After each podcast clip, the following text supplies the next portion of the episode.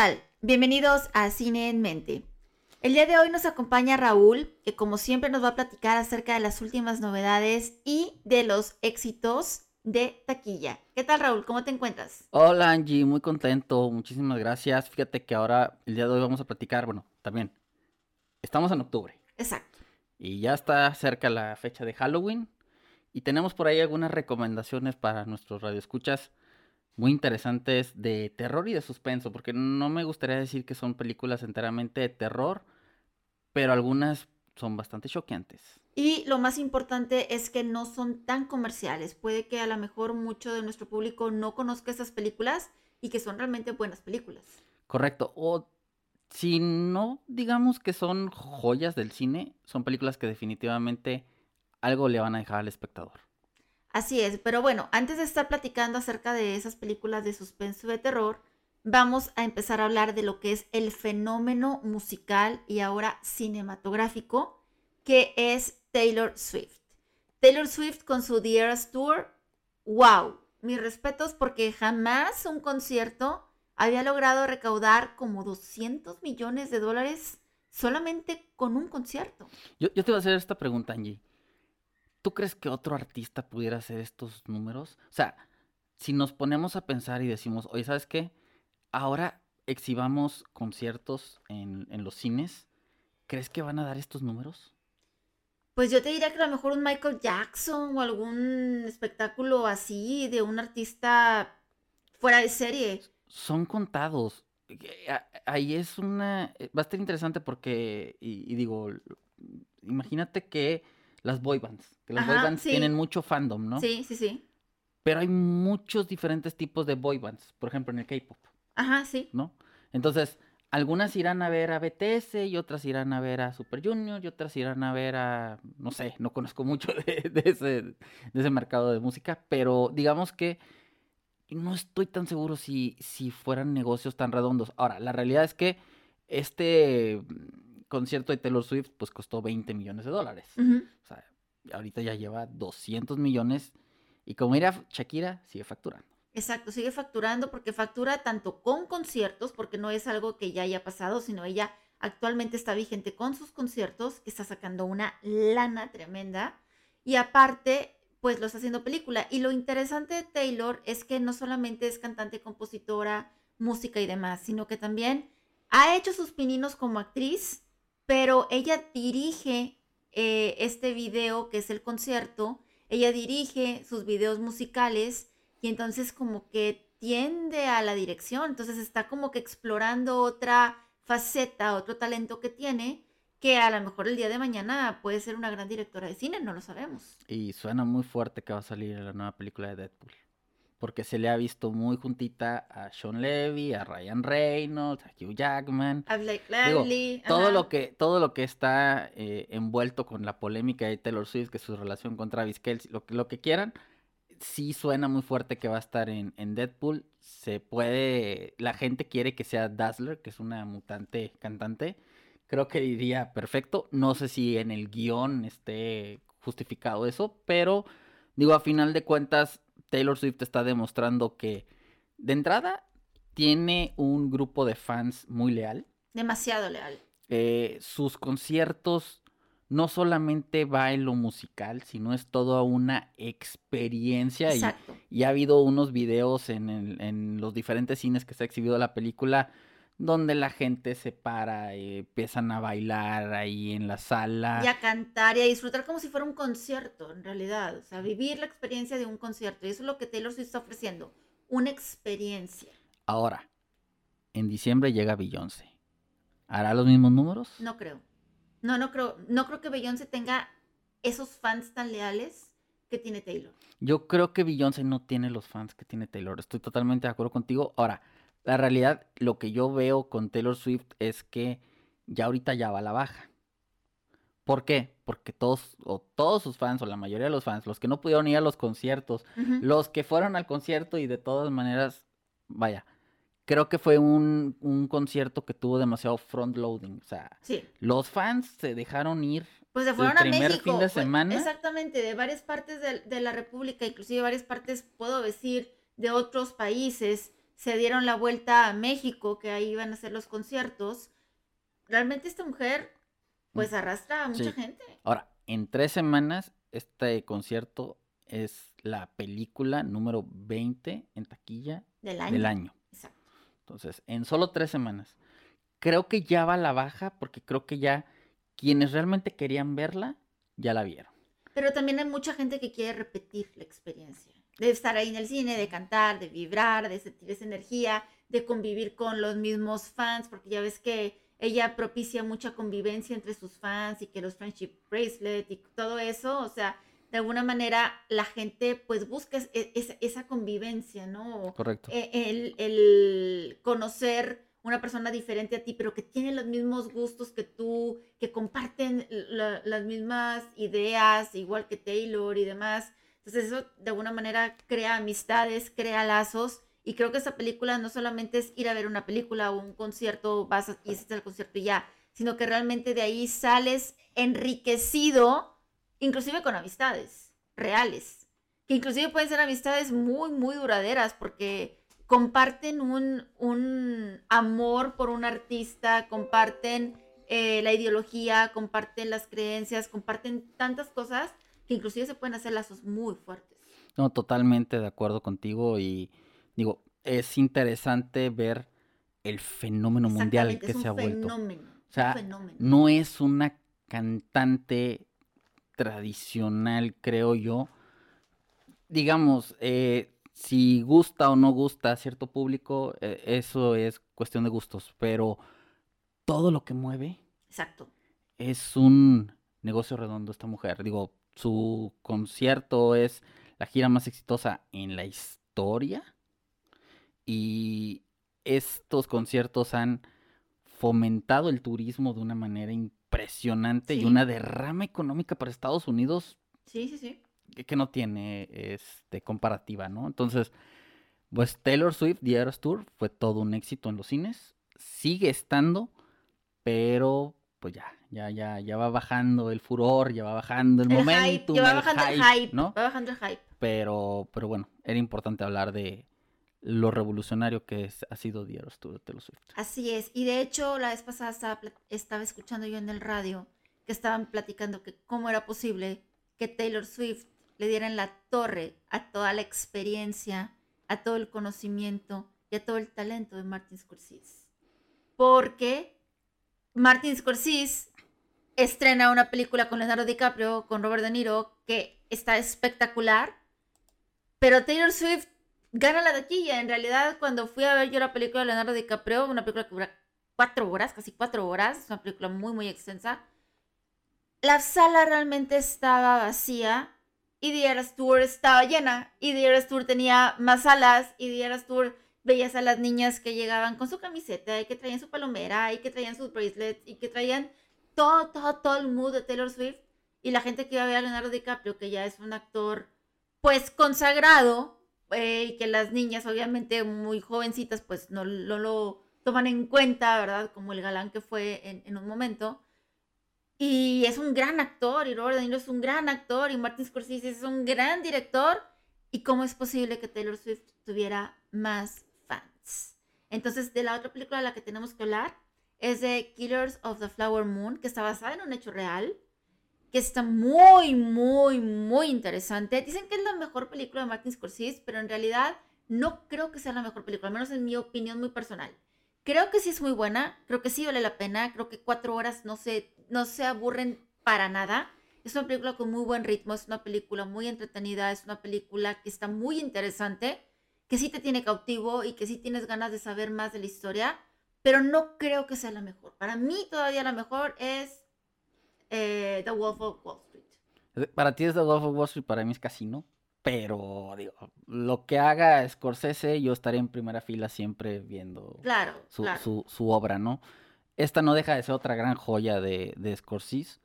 En este caso, mm, yo la parte de la taquilla lleva 84 millones Ajá. En dos semanas. No es, son- no son grandes números, tomando en cuenta el presupuesto que fue de 200 millones. Exacto. Pues, ¿Cuánto te cuesta pagarle a Leonardo DiCaprio? ¿Cuánto te cuesta Robert De Niro? Podríamos llamarle que fue un fracaso, pero no, porque esta película nunca iba a salir a cines. Esta película iba a salir directo a Apple TV. Tomando en cuenta que la película tenía que estrenarse en cines para poder competir en los Globos de Oro y en los Oscars, que esta película va a estar nominada y va, híjole, entre Oppenheimer y esta, quizás Napoleón, pero todavía habría que ver Habría Napoleón Sí. y la de Yorgos Lantimos, que es Poor Things, creo que va a estar eh, la premiación, ¿no? Que- digo, pudiera haber alguna otra, pero Maestro, falta también la de Bradley Cooper. podría ser maestro, podría ser la nueva Alexander Falta Payne. la de Adam Driver. Sí, creo que va a estar entre estas. Ajá. Pero, al ser una película que se iba a estrenar directamente en Apple, donde le dijeron a Scorsese, 200 millones, señor, nosotros se los damos. Creo que los ochenta y tantos millones de dólares por una película de tres horas y media de duración, que es para adultos, Sí. porque aunque yo no la sentí tan fuerte como otras películas de No, Scorsese, no es fuerte. sí Complicada, a lo Eh, mejor aburrida, la- complicada para, para gente más la, joven. la temática no es para adolescentes, digámoslo así. Entonces, tomando en cuenta eso, creo que la película está haciendo números decentes. O sea, no es, no es la película. El problema de esta película es que es muy cara. Porque una película generalmente de otra de DiCaprio con Scorsese, 40 millones de dólares cuesta. Entonces, con 84, pues ya más o menos está recuperando la inversión. Entonces, te, te pones a pensar, los números son los tradicionales de DiCaprio y de, y de, y de Scorsese. Sí. O sea, no es, no es que sea un fracaso. Y si la película iba a salir al streaming, pues no es fracaso. No, porque realmente está, está adquiriendo un dinero, una lana que no se esperaba. Exacto. Entonces, Un extra. la película no creo que sea la mejor de Scorsese. Estoy totalmente de acuerdo contigo, Angie. Creo que Casino, El Lobo de Wall Street, Buenos Muchachos. Hay más películas eh, de Scorsese que son de un nivel superlativo. Pero Killers of the Flower Moon, a pesar de las tres horas y media de duración, a pesar de que la historia es densa, porque es sí, complicada. es complicada. Tienes que estar constantemente agarrándole el ritmo porque una escena se te pierde y ya le dejas de entender, ¿no? Sí. Es, Sí. es una historia difícil. Creo que la cinematografía de Rodrigo Prieto es espectacular. Sí. Creo que las actuaciones de los De tres. los tres, exactamente, de los tres. Ella es una gran, gran revelación. Lily Gladstone es una super revelación. Es una actriz sasasasa. Robert De Niro en un papel muy contenido. Me dio la impresión de que fue un, fue un- como sin despeinarse, pero es Robert De Niro. Exacto. No, y, y- pero el papel, El- es- el- el papel es genial. El papel, el papel está muy bien escrito. Sí. Y DiCaprio hace una transformación impresionante. O sea, DiCaprio demuestra que es uno de los mejores actores de su generación. Exacto. Y creo que esta es su mejor actuación junto con el Lobo de Wall Street. Sí. Creo que esas Sí. dos, a mí The Revenant No, a mí The Revenant no me encantó tanto. No, The Revenant lo premiaron, pero porque Por la ya se la debían. Sí, exacto. Sí. Entonces, esta creo que es la mejor actuación de DiCaprio. Es un papel muy, difícil de, complejo. es muy difícil de empatizar con él. Y de entender, porque es inocente, bueno, Mani- malo, manipulable. manipulable, eh, quiere hacer el bien, pero a la vez está haciendo el daño. Sí. Es muy complicado, realmente. A mí las tres horas y media no me pesaron en lo absoluto. A mí tampoco. Me pesó más todo el previo de los cines con todos los anuncios y demás que la película en sí. Sí. Pero yo tengo un par de amigos que me dijeron, híjole, se me hizo muy larga. A mí no fue. Yo siento que a la película no le sobra ni le falta. Sí, la visión es correcta. Ajá. Pero sí eh, escuché a varios amigos que me dijeron, no, hombre, la película está muy, muy, muy larga. Yo tengo un amigo que se salió del cine. Que se salió del Sí, cine. dijo una hora y media, dijo, es demasiado, no, ya no puedo. Y se salió. Y yo, ¿cómo que te saliste? Está excelente la película. Ay, no, qué aburrido, me, me aburrió. Y eso, fíjate, yo fui a ver la película un viernes en la noche, después de haber trabajado, estar bien cansada y todo. Yo dije, no, voy a caer aquí, me voy a sentir bien cansada y ya no voy a poder y no voy a aguantar la película. No, la aguanté perfecto porque la película es muy buena. Y, y aquí va otro punto importante del por qué los 84 millones no se me hace un número malo. La película dura tres horas y media. Exacto. ¿Cuántas funciones Las frecuencias, tienes de la película por día? Claro, poca frecuencia. Tienes poca frecuencia. Entonces, Ahora no vas a, no vas a poner esa película también en horarios de niños, porque en realidad, pues, ¿quién la va a ir a ver a ese horario? O sea, también tienes que pensar en eso. exactamente. Al público, el target al que va dirigido. Exactamente. Entonces, tomando en cuenta eso, creo que los números están decentes. La película es muy buena. Yo sí creo que de perdido unas 10 nominaciones al Oscar sí se lleva. Sí, fácil. Creo que entre Oppenheimer y esta se van a estar dando ahí los Los, los, tumbos. los principales premios. Qué mejor actor, qué mejor fotografía, Qué mejor mejor, director, guion, qué, mejor director, qué película. mejor película. Sí. O sea, creo que mejor diseño de producción. pues, o sea, creo que ahí está. Sigo pensando, no es la mejor de Scorsese, pero sí está en un top de Scorsese, Sí. como tal. Entonces, es una recomendación de cine en mente. Si tienen oportunidad de ir al cine, Killers of the Flower Moon es una gran película. Es la recomendación de cine en mente. Yo creo que es la recomendación de cine en mente de lo que hay en el cine ahorita. Ok. También salió Radical, lo nuevo de Eugenio Derbez. Esta película que se exhibió en Sundance, si mal no recuerdo, y que ganó el premio del público. Ujú, La- la- le, le encantó en el festival de, de, de Sundance. La verdad es que es una película mexicana. Es una película mexicana muy bien hecha. Se me hizo una película, mu- o sea, ya tuve la oportunidad de verla, se me hizo una película que está muy bien en todas sus líneas. Derbez como actor, a lo mejor yo podré tener mis, mis issues, pero no lo hace mal. Y la historia es lo que es fascinante, porque está hablando sobre algo que pasó aquí en, en- en México, sobre un maestro que le toca dar clases en un pequeño eh, pueblo donde los alumnos habían salido, pero rotundamente mal en el- la prueba enlace, en esta prueba eh, que Le le pone ponen a, le pone a Secretaría de Educación a los maestros y que cuyo, digamos, propósito de la escuela era que los alumnos salieran bien en el, en el, en el examen del enlace, precisamente eh, para poder mejorar el nivel de la, de la escuela y sobre todo ganarse un bono. Hay, hay que decirlo como es. O sea, aquí también habla de corrupción y demás. Y Derbez hace un personaje de un maestro que no es el típico maestro em, común y corriente que te enseña lo que debes de ver en el temario em, que te propone la SEP y demás, sino que es un maestro que te dice, a ver, te voy a hacer una pregunta, no sé, ¿por qué este, los barcos flotan? Y entonces los niños empiezan a hacerse cuestionar el por qué los barcos flotan. Los hace pensar. Los hace pensar, los hace razonar y les dice, a ver señores, pues investiguen. Claro. Porque, o sea, si a ustedes les interesa conocer la respuesta, investiguenlo. Entonces empieza a desarrollar diferentes habilidades. Y de ahí, de esta, mm, de esta película, obviamente, tiene un poco de toque de el niño que, mm, que, que- que se es el responsable de su familia, por ejemplo. O la niña que vive en promesa, pero es una niña genio. O el niño que está rodeado por un círculo vicioso, ¿no? Entonces, tiene ahí unas pequeñas subtramas que la verdad siento que están bastante bien desarrolladas y que no le restan mérito al, al relato. Por momentos es medio manipuladora la película, como que te quiere jalar, pero no es tan manipuladora como no se aceptan devoluciones. Sí. Que esa era, Muy manipuladora. vas a llorar porque yo te voy a decir que vas a llorar, ¿no? Sí, claro. Y esta no, esta, esta se contiene más y, y- y- y navega como esas películas. eh, ¿Has escuchado el término de good feel movie? Sí.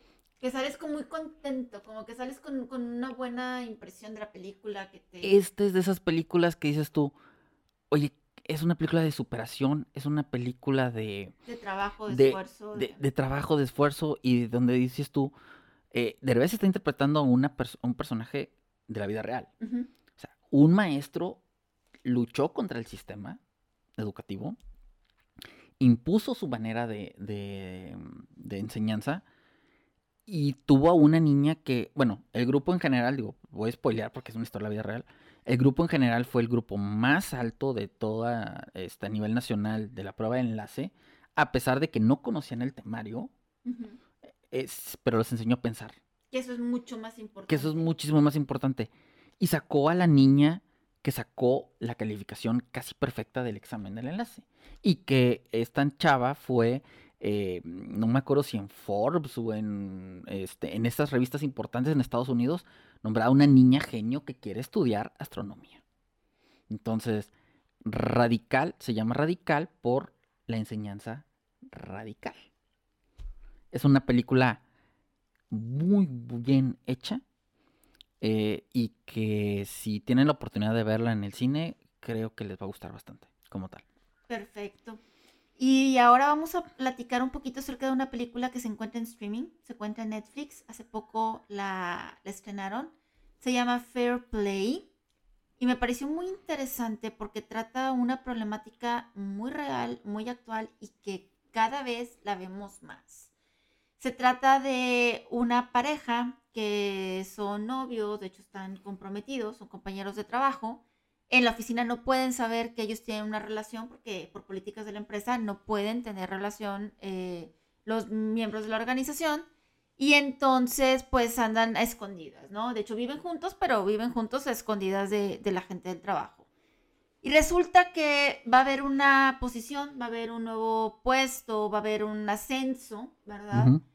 Y todo parece indicar que él es quien va a obtener ese ascenso. Ella escucha ese rumor, va y se lo cuenta, se ponen muy contentos, festejan y demás. Y, oh, sorpresa, el ascenso es para ella. Entonces comienzan los celos, comienzan las envidias, comienzan los problemas de pareja.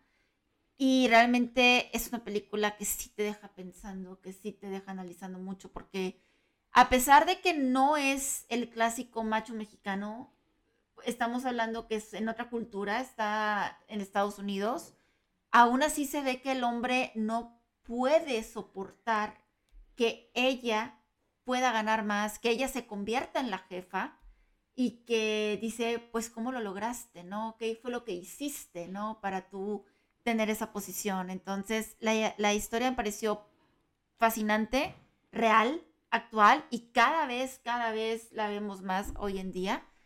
Y eh, los actores son Phoebe Dinivor y Aldrin Ernick y la verdad están sensacionales los dos. Fíjate que esta película también salió en Sundance. Esta película no tenía distribuidora. Es una película relativamente pequeña, inglesa. También sale Eddie Marsan como el jefe de, el dueño del corporativo. El dueño del corporativo. Y es una película donde, híjole, sí me gustó. Tengo que, es una película que que Netflix eh, como que no le hizo mucho ruido cuando la sacó, salió hace como dos, tres semanas esta película, no le hizo mucho ruido, pero desde Sundance yo ya había escuchado, esta película está interesante. Sí, porque es, es una temática diferente, pero a la vez es actual y es una problemática que sí viven muchas parejas, entonces ¿Cómo es posible que ella gane mucho más que él? ¿Cómo es posible que ella tenga mucho mayores responsabilidades? ¿Cómo es posible de ser iguales?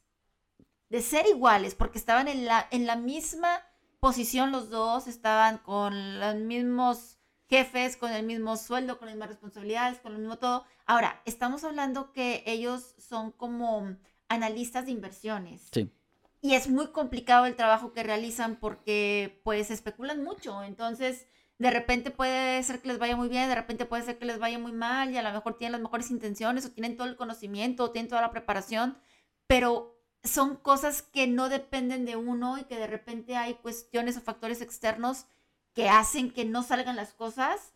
Entonces es, es muy complicado el trabajo que realizan y es muy complicado el poder llevar una buena relación de pareja como la tenían antes. Y ahora es pues todos los problemas y todo el caos y la desconfianza y los celos y, cómo es posible que tú seas más que yo.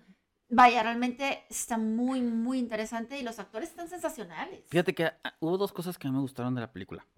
Lo platicamos eh, cuando hicimos el podcast de Oppenheimer, que Alden Ehrenreich, quien es el protagonista de esta película, y que tiene un papel pequeño en Oppenheimer, pero al final, creo, al final. Pero que creo que es un papel decisivo. Decisivo había hecho un muy buen trabajo en Oppenheimer.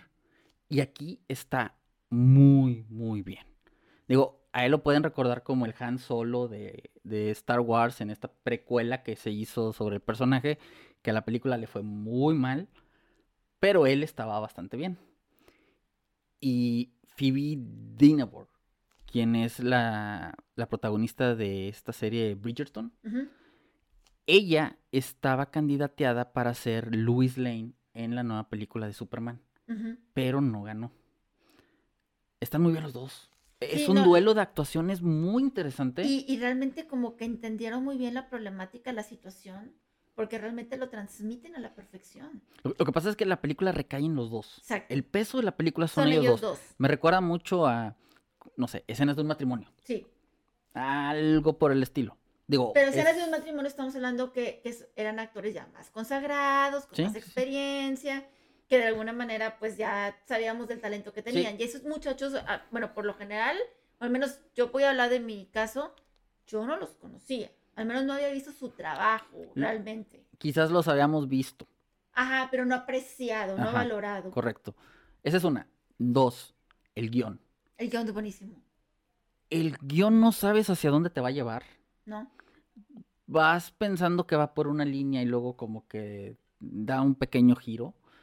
Y se me hizo que está justo. O sea, no es la gran maravilla de guion en cuanto a, en cuanto a los supergiros que tenga por el estilo. Pero es el guion perfecto para la película. Sí, no da más, no da menos. Te cuenta una historia muy concreta y te desarrolla muy bien los personajes. sí. Y la tercera, que creo que también funciona muy bien, es la dirección. Porque para que los actores saquen este nivel de actuación, tienen que estar bien dirigidos. Claro. Y creo que esos tres Es que recursos con- básicos sí, funcionan. exactamente, con esas tres cosas ya tienes una muy buena película, Ya. muy buena calidad. No te preocupas por la fotografía, no te preocupas No. por la... esos no hay efectos funcionan. especiales, no hay la gran producción, no Es- necesitas nada. Es una película pequeña, Sí, sencilla, muy bien ejecutada. exacto. Es una película modesta, vamos a llamarlo así. Y que vale mucho la pena y está en Netflix. Vale mucho la pena, está en Netflix, los va a hacer reflexionar mucho. Es una película, como bien dije, con una problemática y una situación muy, muy actual y ahora cada vez más frecuente lo vemos. Entonces, pues es sumamente recomendable que vean esta película que está en Netflix y que todo el mundo puede acceder a verla. Correcto. Y también, fíjate que salió eh, la tercera película de The Equalizer, eh, esta saga que ha hecho Denzel Washington, basada en una serie de los 70s, 70s, principios de los 80s. Y lo que se me hizo interesante, de entrada, The Equalizer siempre ha sido una saga que no es tan espectacular como John Wick, pero es más o menos la misma línea de, de- de venganza de John Wick, pero que tiene uno de los mejores actores de la historia del cine. Es Denzel Washington. Y Denzel Washington en dos segundos te puede cambiar su gesticulación. Puede ser el hombre más bueno del planeta y puede ser el asesino más letal. Si a eso le sumamos que se da el reencuentro, no sé si tú alguna vez viste la película de Man on Fire, Sí, Hombre en Llamas, sí. Que grabaron en México, de hecho. que grabaron en México, Marc Anthony sale. que Marc. Anthony salía, etc. Y era Dakota Fanning, ¿no? La Y niña. era Dakota Fanning la niña. Sí. Y esa película hizo un vínculo muy padre con Dakota y Denzel Washington. Como el guardián protector de la niña y demás. Entonces, da bastante gusto o es bastante nostálgico verlos juntos ya con Dakota ya convertida en una mujer hecha y derecha, teniendo un tú por tú actoralmente con, eh, Con Denzel. con- con Denzel. Entonces, me gustó mucho de Equalizer eh, 3. Dicen que esta puede ser el final. La verdad es que creo que es una trilogía muy sólida. Las tres películas son muy buenas. Y, y bueno, es una película que, que dentro de lo que cabe hizo muy buenos números. Porque estamos hablando de que hizo 185 millones de dólares para una película que costó entre 40 y 30 millones. Wow. Entonces es una película que vale mucho la pena. Si les gustan estas películas de acción, pero pero más estilo de los noventas, ochentas, donde no era la acción por la acción, sino era más un estudio de personaje para que puedan desarrollarse acciones, como tal. Y tú, Angie, ¿tuviste una serie mexicana? Yo vi una serie mexicana que la verdad me sorprendió porque yo, la verdad, no, no esperaba mucho de la serie. La historia es muy buena, la historia es una película argentina eh, que había visto hace mucho tiempo, que el, el guion es muy, muy bueno, pero realmente la película no lo es tanto y tiene unas actuaciones fenomenales, unos actores súper reconocidos, maravillosos, como Ernesto Alterio, como Leonardo Baraglia, como Juan Diego Boto, como este Pablo Echarri, o sea, realmente actores muy consagrados y muy, muy talentosos.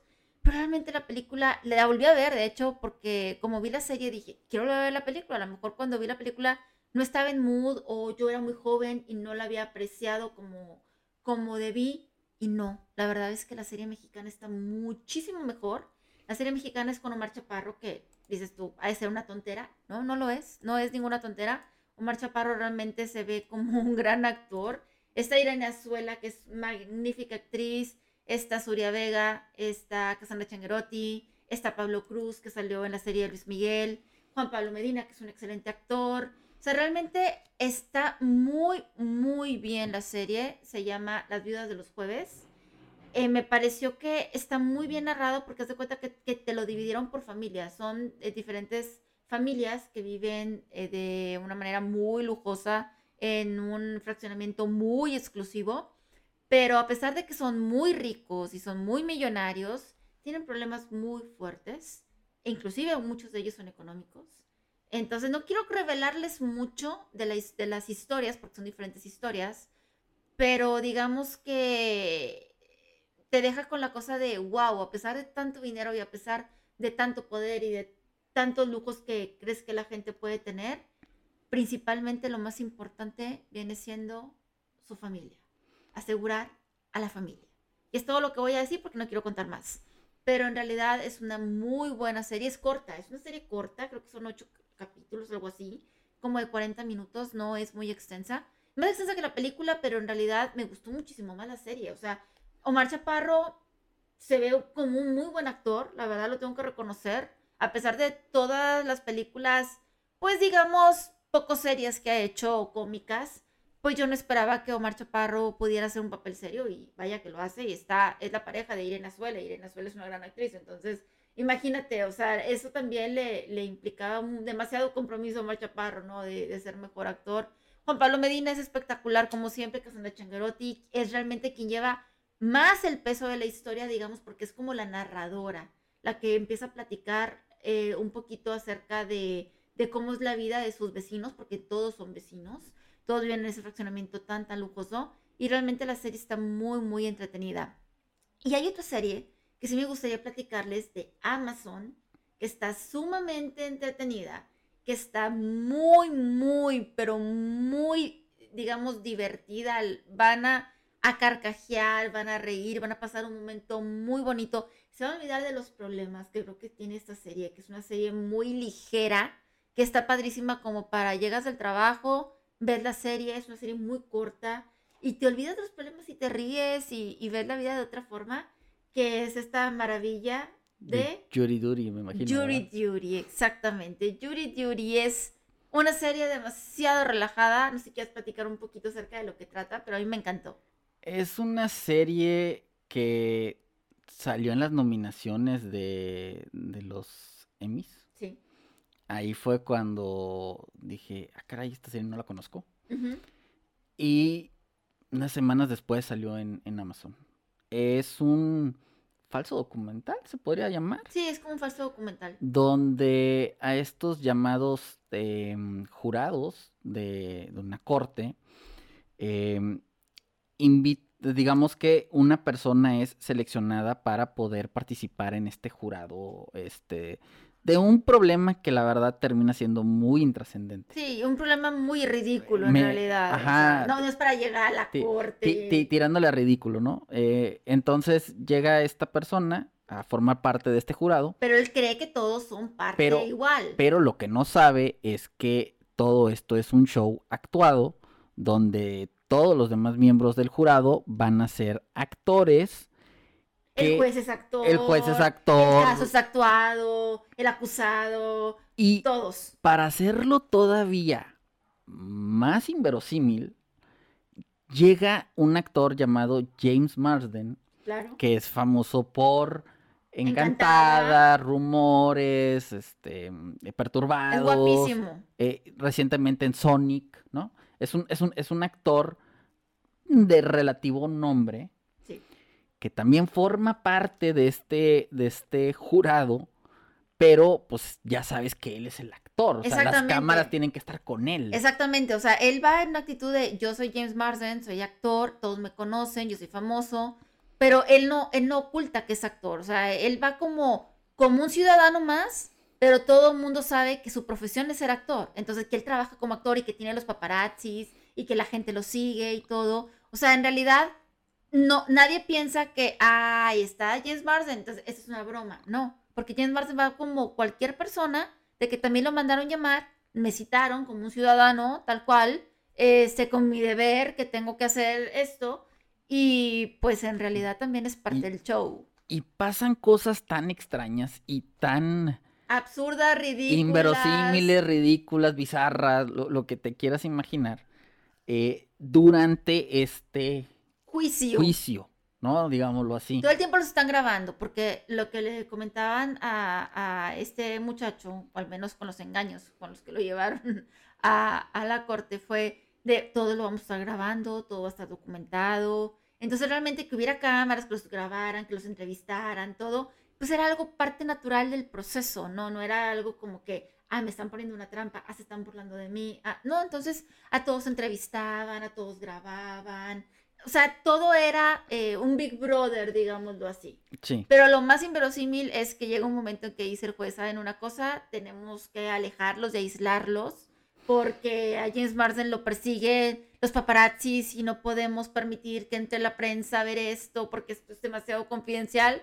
Y entonces tienen que convivir y tienen que vivir en un hotel y todo el tiempo grabados. Es como si fuera un Big Brother en realidad. Y pasan cosas muy extrañas. Son situaciones muy cómicas. Muy cómicas. Muy, absurdas, pero que uno no puede eh, dejar de verla. O sea, es es una serie muy corta, porque son, si mal no recuerdo, son ocho capítulos de 25 minutos, 30 minutos. Sí, realmente es muy corta. Se pasa muy rápido, está muy ágil. Muy ágil. Y, y sí, o sea, entiendo por qué tiene las nominaciones que tiene. Y fue una gran sorpresa y está en el catálogo de Amazon Prime. Y la verdad es de esas series que una vez que la pones, ya no la dejas. Y lo más bonito, lo más, más bonito es el final y darte cuenta la persona que era este muchacho, o que es este muchacho, eh, que es parte del experimento. Eso es lo más bonito, te quedas con una satisfacción, así como dijiste en la película de Derbez, que te quedas con, esa, con ese good feeling. Ajá. Así, así te sientes al terminar de ver esta serie que está súper divertida. Está muy divertida, se van a reír, eso está asegurado. Y, súper rápida, se la avientan de volada, eh, literal, o sea, un fin de semana que se sienten a ver la tele, terminan de ver la serie. No es una, no es una serie pesada, cansada, aburrida, es que los estrese, no, al contrario, van a reírse y van a olvidarse de todos los problemas. Recomendación de cine en mente. Definitivamente. Y Angie, pues ahora sí, ya estamos llegando a octubre, ya estamos en octubre. Ya estamos finalizando. Ya estamos finalizando octubre, más bien. Eh, ¿Te parece si hablamos un poquito de cosas de terror que ahorita se encuentran tanto en cartelera como en streaming? Así es. Lo primero, salió la nueva serie de Mike Flanagan. Mike Flanagan es este director que está tomando, digamos, eh, un poco la, batuta de, hacer eh, remakes o, renovar la visión de Stephen King. Stephen King lo, adora. Y ahora se aventó un proyecto bien interesante. Digo, eh, Mike Flanagan hizo un contrato con Netflix multimillonario donde hizo varias series como Haunting of Hill House, hizo la de Blind Manor, hizo Midnight Mass, hizo El Club de la Medianoche y ahora hizo eh, una serie basada en todas las obras de Edgar Allan Poe.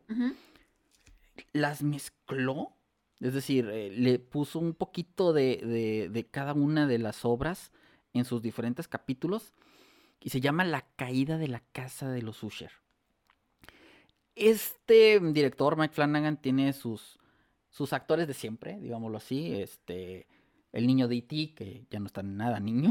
Y no se parece nada, porque todavía Drew Barrymore es la misma cara y no. Henry. Henry Thomas.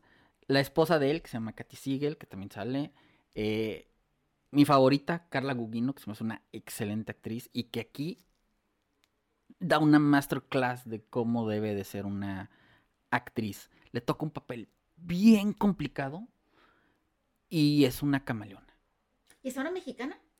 Está Paola Núñez. Paola Núñez también. Está, Está, Paola. Núñez, está dentro del Que, cast. que Paola Núñez es más secundaria, pero... eh, Pero se coló, pero se- coló. pero se coló. Y a mí la verdad las series de Mike Flanagan, eh, Haunting of Hill House sí me gustó, Blind Manor no me gustó, Midnight Mass y El Club de la Medianoche no las vi. Pero esta era como hacer los Avengers, digámoslo así, junto a todos sus actores favoritos que siempre han trabajado con él. Y hizo una serie que a mí me encantó. E- Era una serie que yo tenía como que mis asegúnes de si la veía o no la veía, pero me la recomendaron. Me dijeron, tienes que verla, tienes que verla, tienes que verla. Y me, me- me sorprendió, me sorprendió. Maneja, si bien no es una serie que sea tan de miedo, es una serie que te mantiene intrigado del primer capítulo hasta el final. O sea, quieres saber qué más va a pasar, qué más va a pasar, qué más va a pasar, qué más va a pasar, ¿no? Y te digo, la presencia aquí de Carla Cugino es magnética.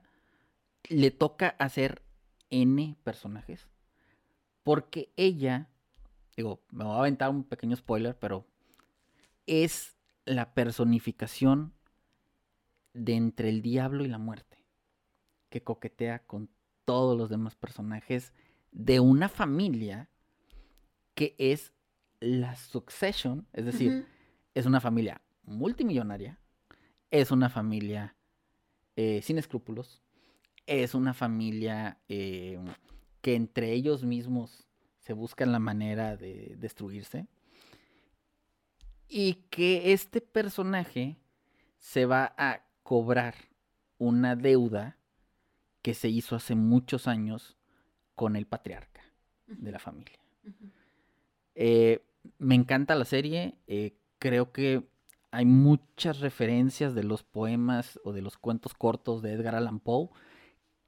Cada muerte, digámoslo así, que sucede, tiene que ver con algo de los diferentes libros de Poe. Entonces, se me hizo un fan service para quienes les gustan este tipo de, de lecturas de, de- de Edgar Allan Poe. eh, Se, se me hizo un trabajo de mucha calidad. Y creo que con esto Mike Flanagan se despide de Netflix ahora sí que por la puerta grande para ahora trabajar en Amazon y lo que viene siendo eh, la, mm, el remake, pero en serie de La Torre Oscura de, de Stephen King. Entonces, me gustó muchísimo. Falls of House of Usher es una recomendación de cine en mente. No esperaba mucho y me sorprendió gratamente. Muy bien. Y bueno, salieron las películas de La Monja 2, que ya habíamos platicado, que, que no la el- vi. Que es el disfraz más utilizado ahorita en Halloween. que- que no la he visto, pero que ya está en HBO Max. Y de El Exorcista, el comienzo, que tampoco la he visto. No han dicho que esté buena.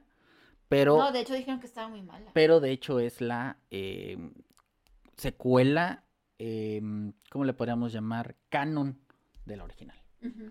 Porque regresa Ellen Burstyn y uh, quizás a lo mejor aparece Linda Blair, no sé, no la he visto. Pero salió Five Nights at Freddy's. ¿Sabes qué es Five Nights at Freddy's, Adriana? No, no sé, pero sí estaba leyendo que había ahí una controversia entre que si esa película sí la podían ver los niños o si era para adultos. Five Nights at Freddy's eh, es un videojuego. No me acuerdo de qué consola, la verdad, no soy tan gamer. Pero eh, es, una, es una película que está basada en unos animatrónicos o monitos que estaban en una pizzería y cantaban unas canciones, ¿no? Eh, Eran los showbiz. eh, eh, ajá, era- eran los que hacían el show de una pizzería para niños. Ajá, ¿no? sí. Pero en una pizzería, digámoslo así, en, e- en esta pizzería pasó una tragedia y clausuraron. La película, eh, digo, ah, el juego trata en que están ciertas cámaras de seguridad que empiezan a ver que estos animatrónicos cobran vida y realizan asesinatos. ¿Ok? Claro, hay una historia detrás y hay diferentes juegos y creo que también hay una tipo novela de esto. Bueno, se venía diciendo que esta película iba a salir, creo que desde el 2016, una cosa así. Pero por esto, esta película tenía los derechos Warner. Y Warner se le iba a dar a Chris Columbus. Chris Columbus es el director de The pobre Fire. Angelito, Fire, Ujú, Harry sí. Potter, vaya. Un director De muchísimo tiempo. de, de Pero, muchísimo. pero, por ejemplo, Chris Columbus principalmente es un, es un, es un mercado familiar. Exactamente. Pero ¿qué pasa? Se cae la, se, se cae algo dentro de la negociación y la película se la ceden a Blumhouse. Blumhouse, que son los que se han encargado de hacer estas nuevas películas de Halloween, la del Exorcista y otras películas de terror. Entonces, toman los derechos y esta película, su creador, mete mucha mano dentro de la película. Y empiezan a, a contratar, por ejemplo, dentro del cast está Josh Hutcherson, Sí. que es el chavo que hacía de De Juegos del Hambre, sí. de Pita, y que hizo varias películas cuando estaba niño, hizo Satura, hizo este, la de mm, Viaje al mundo en el centro de la Tierra y demás. Bueno. Y la película costó 20 millones. Es decir, es una película relativamente Barata. Tomaron una decisión muy arriesgada porque dijeron, esta película la vamos a lanzar en simultáneo en cines y en la plataforma de Universal que se llama Peacock en Estados Unidos. ¿Por qué hicieron eso cuando ya no estamos en pandemia? Bueno, sí estamos, seguimos con lo del COVID, pero digamos que ya no está el problema como estaba. Pues sí, tomaron esa decisión. ¿Y qué pasa? Ya se estrenó la película. He visto muchísimos niños verla. Los papás llevaron a los niños a ver la película. Porque a lo mejor los niños son fans del, del juego. ¿Qué pasa con la película? La película es para niños. O sea, no, no, no está, no está tan violenta. O sea, todo es sugerido. Y quisieron hacer algo similar a lo que fue Megan. Ajá, sí. Que Megan parecía que iba a ser una película muy violenta no, no, no fue tanto. y que no lo fue tanto. Entonces, ¿qué está pasando con Five Nights at Freddy? Es una película que, como yo le decía a un amigo que es muy fanático del videojuego, y que me dijo, no es una película de sustos, porque él me lo dijo, no lo es. Es una película más de personajes.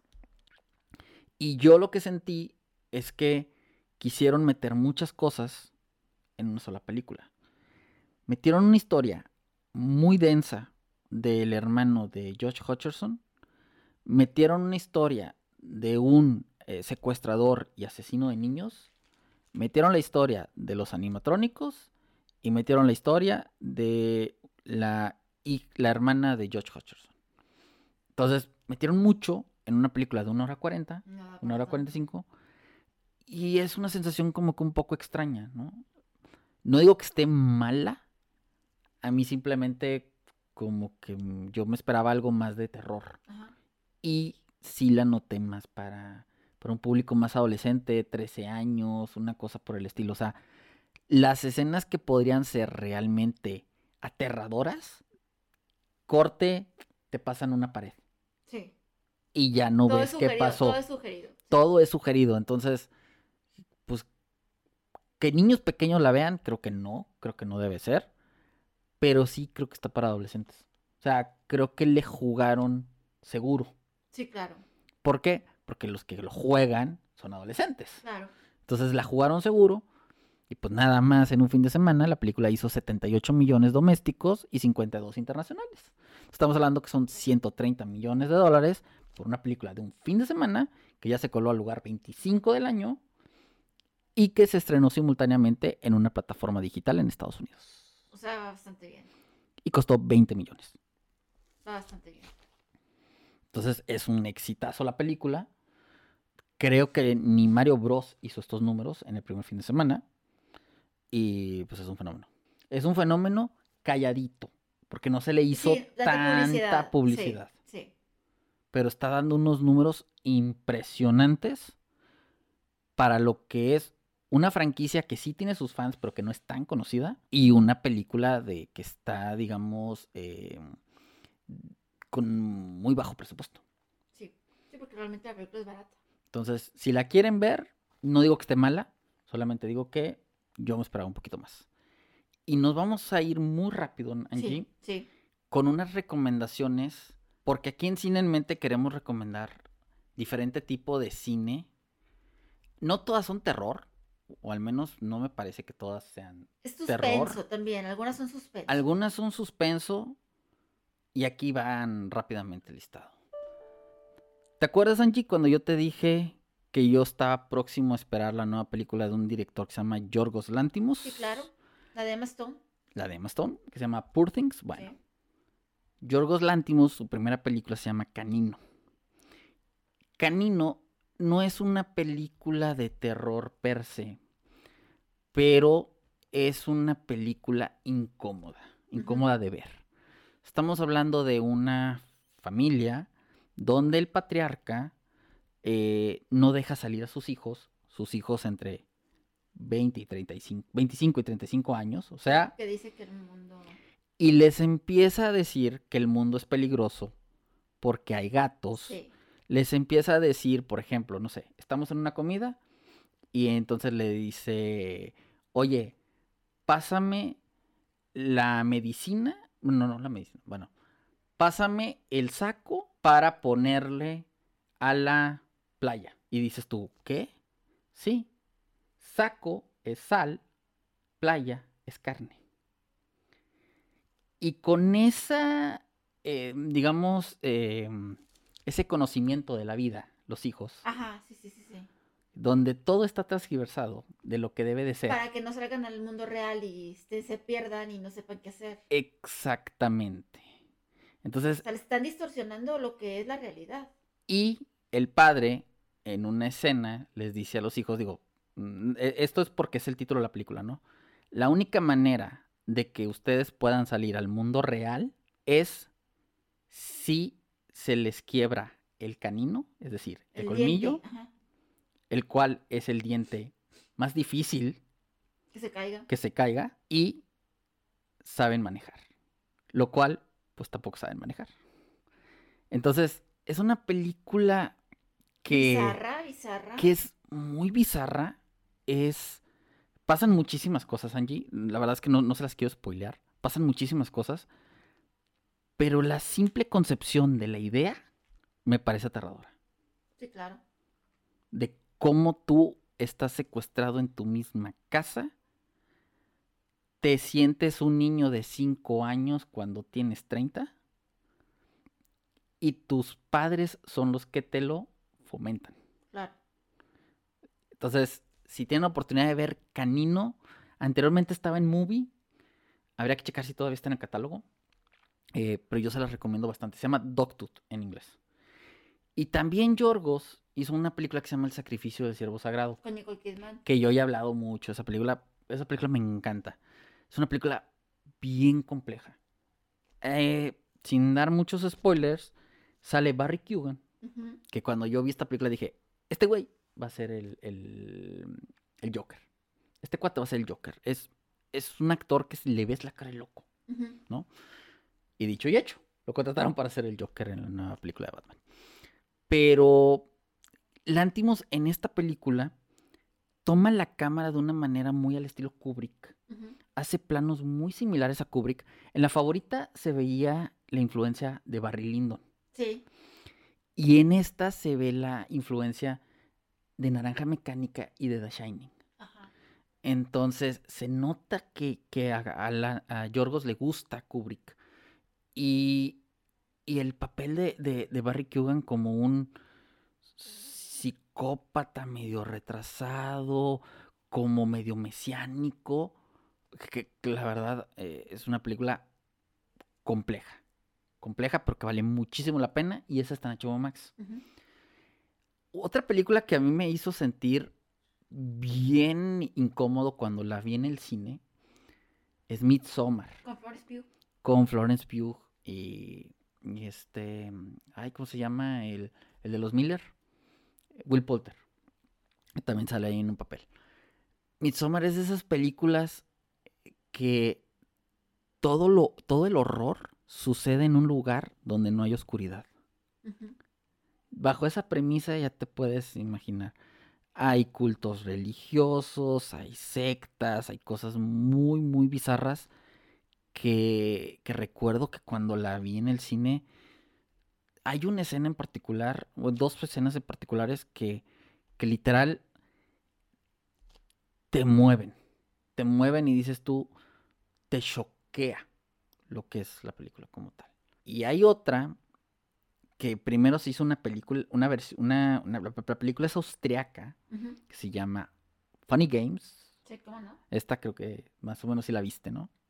Sí, Funny Games, de hecho, sale el doble de Leonardo DiCaprio, si le digo yo a este actor. A Michael Pitt. Sí, porque está igualito a Leonardo DiCaprio. Sí, sí se parece bastante. Y a Naomi Watts también, ¿no? Naomi Watts y Tim Roth. Sí. Bueno, esta película, la original es austriaca. Su director es Michael Haneke. Pero Michael Haneke, para poder comercializarse en Estados Unidos, dijo, voy a hacer la misma película cuadro por cuadro, donde solamente van a cambiar los actores y la iluminación. O sea, la fotografía como tal. La película es cuadro por cuadro idéntica. Los diálogos son idénticos, nada más que trasladados de un idioma hacia el inglés pero es la misma película. ¿Qué es lo maravilloso de Funny Games? Y a lo mejor algunos van a decir, no hombre, Rulo, te pasas, ¿cómo le puedes llamar maravilloso? Que los malos rompen la cuarta pared. Y rompen la cuarta pared para poder empatizar con el público, el espectador. Y el espectador ya no solamente está viendo una película, sino se siente inmerso en la Ajá, película. Ajá. Eso me parece fabuloso. El que hayan eh, hecho eso. Y luego la película tiene un giro que algunos dirán, qué giro tan más horrible. Y yo puedo decir, qué giro tan más brillante porque ellos mismos te están diciendo, ¿quieres continuar viéndola o, o la quieres dejar? Porque yo ya te estoy diciendo el final. Y tú como espectador te va a ganar el morbo y la vas a querer seguir viendo. O no la quieres seguir viendo. Ya dependerá. Porque ellos mismos te van a contar el final antes de que llegue el final.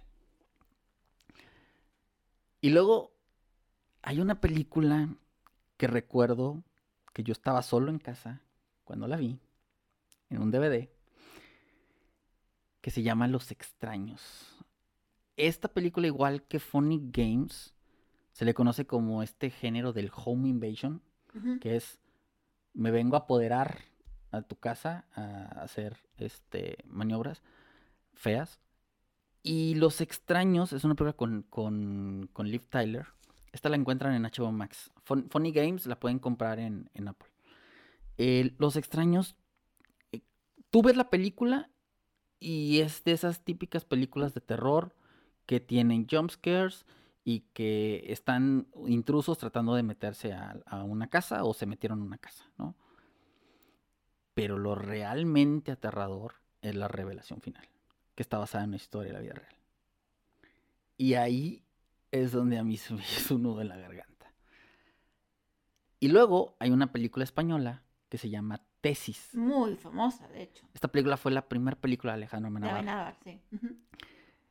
Y habla sobre una em, estudiante que le piden hacer un trabajo, es decir, una tesis, un estudio sobre la violencia audiovisual. Era Eduardo Noriega, ¿no? Eduardo Noriega. Sí.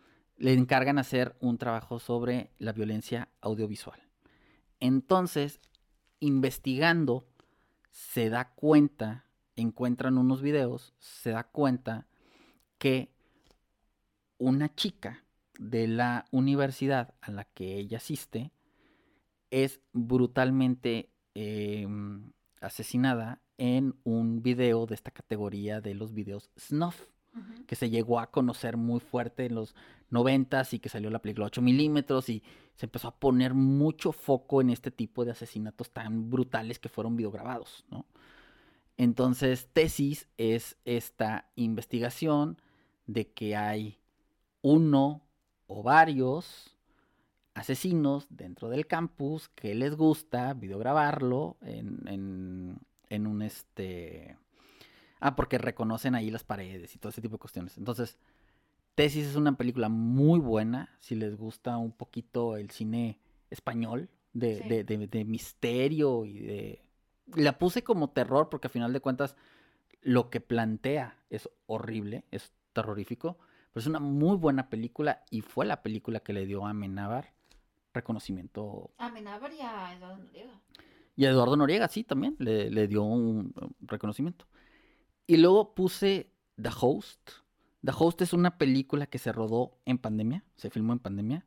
No tiene actores conocidos, pero toda la película está hecha por Zoom, donde tienen una videollamada cinco amigos que no se pueden ver porque están en la pandemia. Son cinco amigas y un amigo, si me lo recuerdo. Y contactan una medium para hacer, eh, digamos que algo espiritual y tratar de reconectar con, con almas pasadas, ¿no? Y ay, nanita, esta película sí te genera unos jumpscares bien impactantes. Bien impactantes. Si les gustan los jumpscares, para mí esta es la película número uno que, que te... Porque de la nada, de, la nada salen cosas bien extrañas y todo lo estás viendo como si estuvieras en una videollamada de Zoom. Es una muy buena película. Está, no la he encontrado en plataformas, pero creo que está en YouTube. Y a mí me gustó mucho La Última Noche de Soho. Sí, con Anna Taylor Joy. Con Anya Taylor Joy, con Thomasin Mackenzie y Matt Smith. Esta película está en Star Plus. Es una combinación dentro del cine de espíritus y fantasmas con algo de giallo como tal, como, pero es una película que a mí en lo particular me gustó muchísimo. No dejaré de recomendarla y es dirigida por Edgar Wright y está buenísima. La otra sería Pearl. Bueno, de Pearl, de hecho, ya hemos hablado muchas veces aquí en Cine en Mente, porque en realidad fue una película que del año pasado. Del año pasado. Sí, del año pasado, pero estrenada este año. Creo que la estrenaron este año. Sí, aquí la estrenaron este año, pero la acaban de sacar en HBO Max. Sí. Entonces, por eso la acabo de meter, porque si no la han visto, Pearl No, Pearl es de verdad una muy buena película. es una muy buena película. Otra película también por ahí que puse en el listado es una película que se llama Hard Candy, Sí, ¿cómo no? donde salía Ellen, Ellen Page, Page. ahora Elliot Page, pero Exacto. en su momento Ellen Page, y Patrick Wilson, que es el de Insidious. Sí. Ay, esta película se me hizo bien incómodo cuando la vi. Es una película que trata acerca de la pedofilia. Sí, y que, y que todo es sugerido y pasan cosas realmente horrorosas. Todo es sugerido, eh, pasan cosas muy feas, pero la historia cambia. Ti- Tiene unos giros y cambia muy, muy fuerte. tiene unos giros muy buenos esta película, está muy bien actuada. Nadie lo pensaría. Nadie pensaría que, que iba a ser ese cambio. Que Fue iba a ser Fue una película pequeña Sí. Y creo Y cuando Ellen Page no era nadie. y creo que es una película de culto. Sí. Esta, Sí, esta, sí, es- cómo no. esta creo que está Es dentro de como las de culto. Caperucita Roja. Es como una historia de Caperucita Rojo- Roja y el lobo feroz Sí. y que tiene unos giros bien, bien interesantes. Esta la pueden comprar en, en Apple. Por ahí también metí una, tengo que meter una de Dario Argento, Sí. porque pues, tú me conoces, Angie, me encanta el slasher, me gusta el yalo y no hay mejor director para hacer esto que Dario Argento. Profundo Rosso, una maravilla de película de, de género de terror. También por ahí metí Battle Royale, es una película japonesa. Si te gusta Hunger Games y te gusta Squid Games y te gusta esta serie de Alice in Borderland, primero existió Battle Royale. Esta es la que inició este tema de survival o de, digamos, este, sí, sí, sobre, sobrevivirse a matarse entre, entre sí. Sí, o sea, sigue más o menos la misma, la misma tónica y Battle Royale la encuentran en movie. Ok. Por ahí puse una película que no es terror, no Entonces, es, Es un terror psicológico. pero es un terror psicológico muy interesante y Pues digo, desgraciadamente pues, tenemos que hablar de, de, de una actuación súper memorable del ya fallecido De Robin Williams. Robin Williams. Sí, cómo no. Esta película no muchos la conocen. No creo que digamos es la joya, pero es una película que sí te deja pensando Es- muy... Es una película muy diferente Cañón. y es una película donde Robin Williams no te imaginas qué clase de papel puede hacer. O sea, Sí, eh, es sorpresivo porque Robin Williams lo podías ver como algo muy familiar, como algo muy cómico, como algo muy tranquilo o como algo muy dramático inclusive, pero no así. sí, yo creo que es una gran actuación de Robin Williams. Sí, La película está buena, Sí, es buena. es bastante no. buena, Sí. por eso la estamos recomendando. No es una mala película. Quizás no es una joya dentro de las que ha hecho un- Robin Williams, Pero es un terror psicológico. pero ese personaje del Uncle, Uncle Sai, Sai, híjole, híjole. está muy, muy cañón. La película se llama Retratos de una obsesión, Sí. One Hour Four en inglés. La pueden conseguir en Google Pay. Bueno, vamos a platicar un poquito acerca de esa película nada más. Es una persona totalmente externa a la familia, pero es quien revelaba las fotografías. Ujú. Y sentía que ya los conocía, ya los quería y se sentía parte de la familia, siendo un completo extraño. Siendo un completo extraño, él se sentía ya parte de la parte familia. de la familia. Él ya veía a todos como parte de su familia y quería que lo vieran a él también igual. Eh, sí. Película- Nada más les voy a decir eso, nada más para que se queden yo, como que. yo ¿cómo? creo, yo creo que la, la- la palabra sería perturbadora, Sí. como sí. tal. Y el juego. El De juego, eh, esa, esa maravilla de David Fincher, pocos, bueno, no sé qué tanta gente la conozca, Es que es una película vieja, en porque no es, es, no, es que si tú dices Fincher, Seven, Zodiaco, Sí, Perdida, ¿no? Pero pocos dicen The Game. The Game es una joya. con Champagne. con Penn, con, con Michael, Douglas. eh, es. Híjole.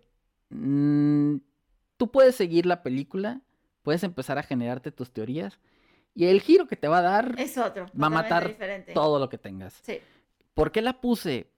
Porque si bien es una película de suspenso y no es de terror, imagínate que estuvieras pasando por lo que pasa el protagonista, pues vuelves loco. te vuelves loco. Entonces, The Game me encanta. Ahora, hablemos de una película de Martin Scorsese, ahora que hablamos Sí, de, DiCaprio. de- de DiCaprio, La Isla Siniestra, Sí, cómo no. Buenísima. que también no es terror, es más un suspenso, un thriller que te envuelve, que te envuelve, que te envuelve, que te envuelve, que te envuelve, que te envuelve. Y que bajo la maestría de la interpretación de DiCaprio y la maestría de Scorsese con la cámara, te dices, me voy a volver loco al ver esta película. O sea, tú mismo te puedes volver loco ante todo lo que está sucediendo. Y todo te lo vas creyendo. todo te lo vas creyendo, te lo vas imaginando y va a pasar esto y no sé qué. Bueno, esta película de Shutter Island la pueden comprar en Apple. Y voy a dejar al final una película que para mi gusto es una joya. De las mejores películas que existieron en el cine. Para mí esta película ha sido una joya. La primera escena, los créditos iniciales, es grotesco. Es muy de muy mal gusto. Pero al final de cuentas, sí tiene algo que ver con la película. Animales nocturnos. ¡Wow! Esa película, no sé, Angie, no, no sé tú qué opinas, pero a mí, cuando la vi, me voló la cabeza y me causó un terror andar en carretera. La verdad es que es una excelente película con unas excelentes actuaciones. Todo, otra película que también todo te lo vas creyendo, todo te lo vas creyendo. Y nada más, vamos a pelear nada más un poco, pero utiliza mucho lo que es la metáfora. Y hablando de Taylor Swift, su ex es Jake- el protagonista. Jake Gyllenhaal, sí. Jake Gyllenhaal junto con Y- Amy Adams, con Isla Y, Fisher. y para mi gusto, tiene uno de los mejores guiones y el, la, mejo- la mejor conclusión Sí. que he visto en una película. O sea, es... mm, Esta película está en Prime. Si no la han visto, tienen que verla. Esta cinta, aparte que está súper bien actuada, el guion está increíblemente bien escrito. Digo, está basada en una, novela. La dirección de Tom Ford. Tom Ford, eres un gran diseñador de modas. pero Por favor, pero, pero por favor, haz cine. Sí, sí, sí. a cine. Sí, sí, o sea, sí. tienes un talento impresionante. Gyllenhaal está increíble. Amy Adams está increíble. Isla Fisher también está muy Isla bien. Fisher está muy bien. Michael Shannon está muy bien. Aaron Taylor Johnson está impecable. eh, y hasta el cancelado Armie Hammer estaba muy bien. O sea, era una película que tenía todo. Yo no sé cómo esta película no ganó mejor película en los Oscars. Eh, Es, eh, para mí, esta fue la mejor de su año. Y es una de las mejores que he visto en los últimos años. Yo creo que Animales Nocturnos, Parásitos, em, y a lo mejor una que, una que otra más, metería dentro de mi top 5 de los últimos años. O sea, Animales Nocturnos es una maravilla. Y la puse en terror porque la escena de la carretera, híjole, durísima, durísima. Es, es aterrador. Y a mí me generó una fobia de manejar en carretera este, en la noche. O sea, sí, sí me, sí me llegó en algo. Es que Entonces, realmente las actuaciones están muy convincentes. Sí, correcto. Entonces están muy, muy bien dirigidos, muy convincentes las actuaciones y todo, todo te lo crees, todo vas pensando que todo está pasando. Y es una película también con un plot twist muy interesante. Un plot twist muy interesante, mitad thriller, mitad drama, poco de terror, juega con todos los con géneros géneros, sí. y es una maravilla. Ahora sí, recapitulando. Canino, Sí, de Yorgos Lántimos, El sacrificio del siervo sagrado de Yorgos Lántimos, Midsommar, Funny Games, la versión que quieran, la austriaca o la americana, las dos son joyas. Los extraños, no la secuela, la original. Eh, Tesis. Tesis, la de Host, la de las niñas que son este, por Zoom. La última noche de Soho, ujú, Pearl, Hard Candy, Rosso Profundo, si se quieren adentrar en el mundo de Darío Argento, que es un director que a mí en lo particular me gusta mucho en el, en el tema del terror. Battle Royale, que es japonesa. One Hour Photo, el juego. ujú. Shutter Island y Animales Nocturnos. No son las típicas películas de terror, No. pero les van a dejar algo. Exacto, son películas no tan comerciales, pero que son muy buenas películas. Perfecto, Angie. Pues no sé si quieres comentar algo adicional. Pues nada más me gustaría que nos recordaran las redes sociales en donde, lo pueden, donde nos pueden encontrar. Es correcto, es arroba en mente en Twitter, en Instagram, en Facebook y en TikTok. Así es. Pues les agradecemos muchísimo que hayan estado con nosotros y estén muy pendientes porque próximamente tendremos nuestro siguiente episodio. Hasta luego y muchas gracias. Muchísimas gracias, cuídense mucho. Hasta la próxima.